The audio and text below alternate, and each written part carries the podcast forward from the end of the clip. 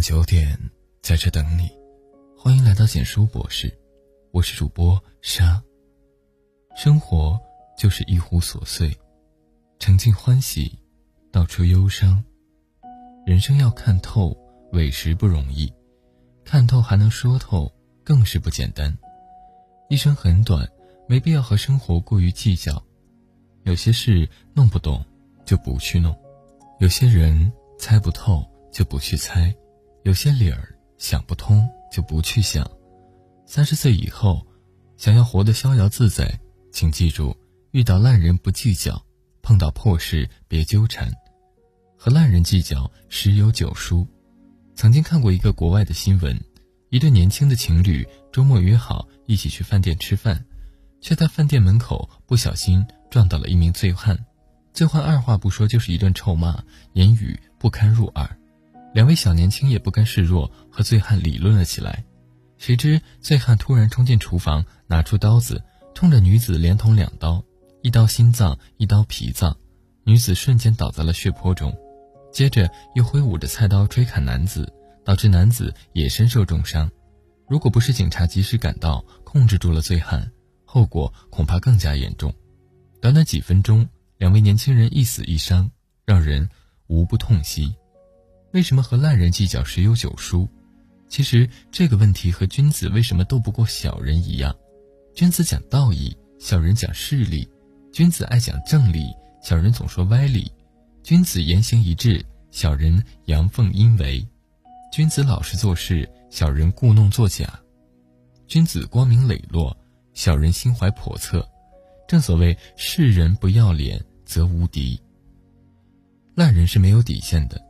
如果你一定要和烂人纠缠，只有两种结果：第一，你想要底线，势必会输掉这场战争；第二，你舍弃了底线，自己也变成和烂人一样的人。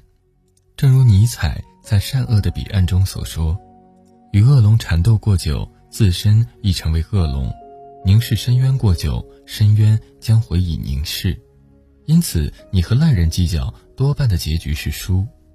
中国有两句古话。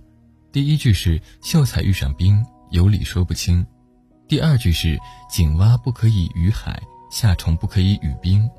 很多时候，有些人是不能和他们讲道理的，因为你会发现，即使你费尽心力，也不一定能够讲得清楚。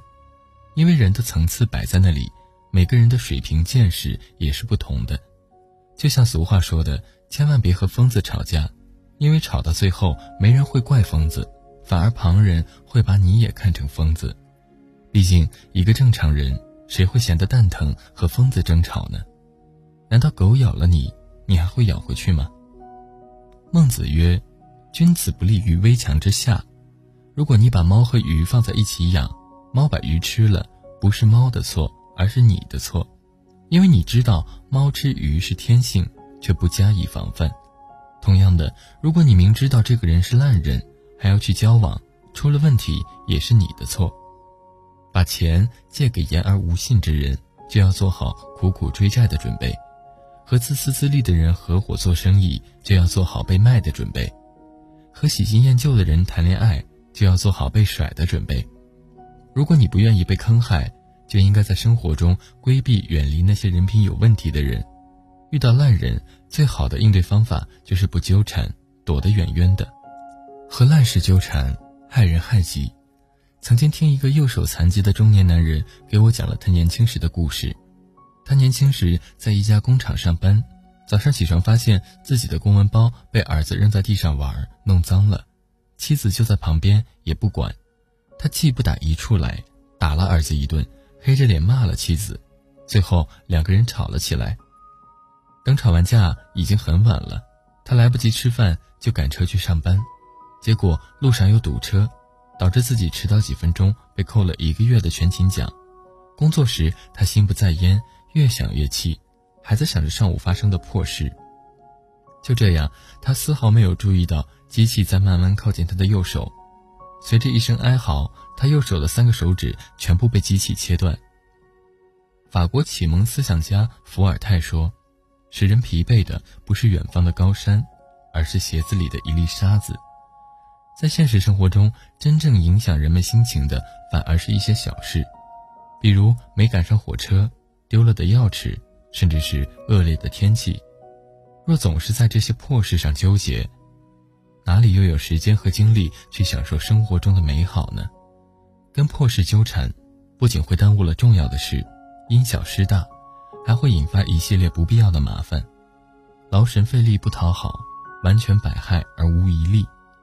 一个笑话，当你第一次听到，你可能会哈哈大笑；第二次听到，可能还是会有一丝兴趣。但是第三次听到，应该就不会有什么感觉了。既然你不会为了同一个笑话一笑再笑，可为什么却总为同一件破事而反复纠结呢？往事如烟，已经发生的事，既不能改变，也不能抹去，何必总是纠结于此？人生的烦恼不是外界强加给你的，而是从你的心里产生的；不是别人在烦你，而是你自寻烦恼。让过去的过去。才会有新的开始。周国平说：“人生要有不较劲的智慧，真正有大智慧的人，绝不会与烂人计较，不会和烂事纠缠。人生天地间，忽如远行客。人生起落是常事，生活的好坏应接不暇。你改变不了烂事的结局，更改变不了烂人的品格，那就改变自己的心态，在遭遇烂人烂事时。”愤怒和纠结于事无补，不如一笑而过，和生活握手言和。遇到烂人不计较，遇到破事别纠缠，才是最高级的活法。文章到这里就结束了。如果你喜欢，记得把文章分享到朋友圈，让更多的朋友听到。